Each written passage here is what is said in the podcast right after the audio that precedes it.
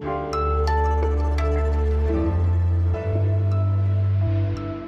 dies absehbar war, muss man sagen, dass dieser Vorgang unverzeihlich ist und äh, deshalb auch das Ergebnis wieder rückgängig gemacht werden muss.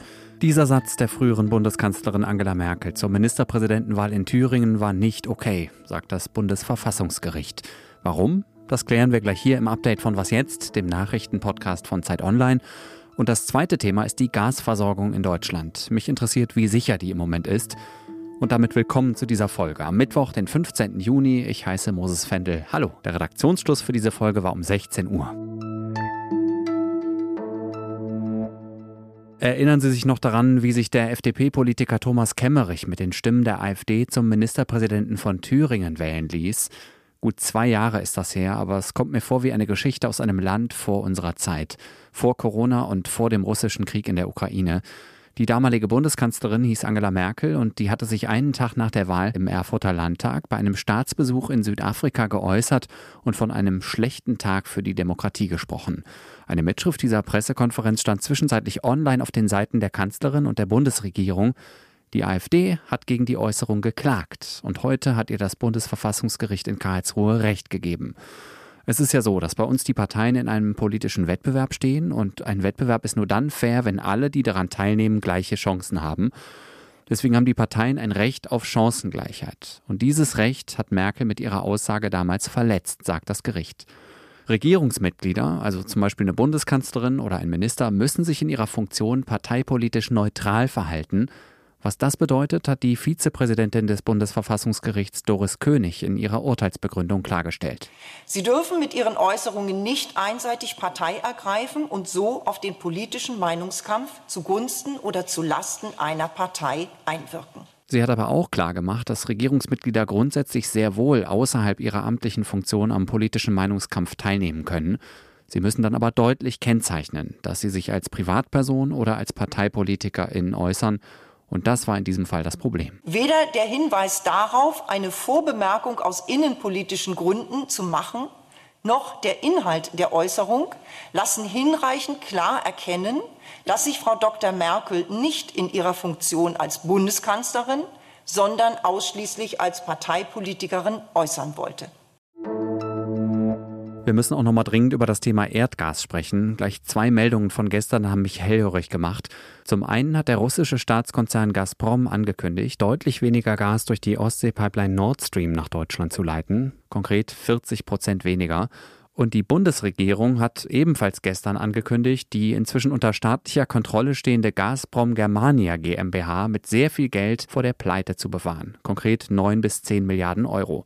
Ich will mir das genauer erklären lassen von meiner Wirtschaftskollegin Anja Stehle. Hallo Anja. Hallo. Warum liefert Gazprom jetzt weniger Gas durch die Ostsee nach Deutschland? Ja, die offizielle Begründung von Gazprom geht so, es fehlt ein Bauteil, das wichtig ist für die Gaslieferungen durch Nord Stream 1.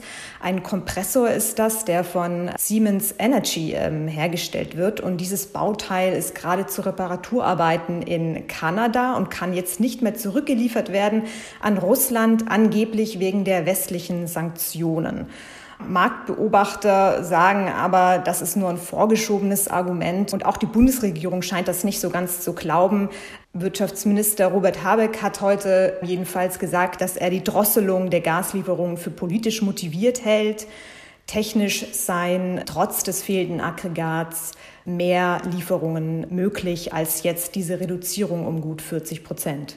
Und wie wirkt sich das auf die Versorgung in Deutschland und vor allem auf den Gaspreis aus? Ja, der Gaspreis ist kurz nach dieser Nachricht von Gazprom in die Höhe geschnellt. Um 10 bis 20 Prozent waren das ungefähr. Was die Gasversorgung angeht, das muss man jetzt schauen. Also die Bundesregierung versucht zu beschwichtigen und sagt, die Gasversorgung ist gesichert. Bis zum Oktober müssen ja die Gasstände bis zu 80 Prozent gefüllt sein. Und durch die Drosselung muss man jetzt sehen, ob das noch erreicht werden kann. Was denkst du, was das für den Herbst und den Winter bedeutet? Man sagt, wenn die Gasspeicher so um 80 Prozent gefüllt sind, dann haben wir kein Problem bei einem warmen Winter. Allerdings bei längeren Kälteperioden könnte es dann schon eng werden, dann müssten die Gasspeicher auf jeden Fall so bis zu 90 Prozent gefüllt sein. Danke dir, Anja. Und ganz kurz noch zu dem zweiten Aspekt, nämlich Gazprom Germania. Die Bundesregierung sagt, das sei ein Schlüsselunternehmen für die Gasversorgung und deswegen müsse Gazprom Germania gerettet werden. So will die Regierung erstens den Einfluss auf diesen Teil der kritischen Energieinfrastruktur behalten und zweitens verhindern, dass die Energiesicherheit gefährdet wird. Die 9 bis 10 Milliarden Euro soll das Unternehmen als Darlehen von der staatlichen Förderbank KfW bekommen. KfW ist die Abkürzung für Kreditanstalt für Wiederaufbau. Und Finanzminister Christian Lindner von der FDP sagt, dass der Staat für diese Darlehen Garantien übernimmt. Auf den Bundeshaushalt würde sich die Rettungsaktion aber nicht auswirken. Im Streit um das Nordirland-Protokoll geht die Europäische Union jetzt juristisch gegen Großbritannien vor. Die EU-Kommission wirft der Regierung in London vor, das Protokoll trotz wiederholter Aufforderungen nicht umgesetzt zu haben. Damit würde Großbritannien klar gegen das Völkerrecht verstoßen. Was genau heißt das jetzt? Die EU hat zwei neue Vertragsverletzungsverfahren eingeleitet und außerdem ein früheres Verfahren wieder aufgenommen. Wenn Sie mehr dazu wissen wollen, hören Sie gerne morgen früh wieder was jetzt. Dann bespricht Ole Pflüger das Thema ausführlich mit unserer London-Korrespondentin. Was noch? Dass sich Grenzkonflikte auch lösen lassen, haben gestern Dänemark und Kanada bewiesen. Die beiden Länder haben sich fast 50 Jahre lang um eine kleine, unbewohnte Felseninsel in der Arktis gestritten. Die Auseinandersetzung um die Hansinsel ist auch unter dem Spitznamen Whisky-Krieg bekannt geworden. Wissen Sie warum?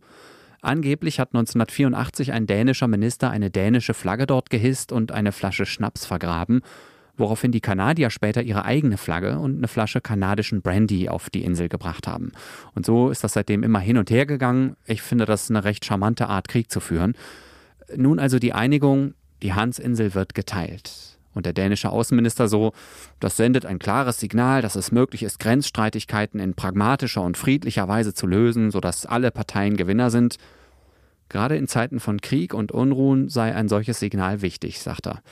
Die Schnapstradition können Kanada und Dänemark ja vielleicht einfach trotzdem beibehalten. Und damit Schluss für heute in diesem Update von Was jetzt? Es hat mir wieder großen Spaß gemacht. Vielen Dank fürs Zuhören. Gerne bis bald. Ich bin Moses Fendel. Machen Sie es gut.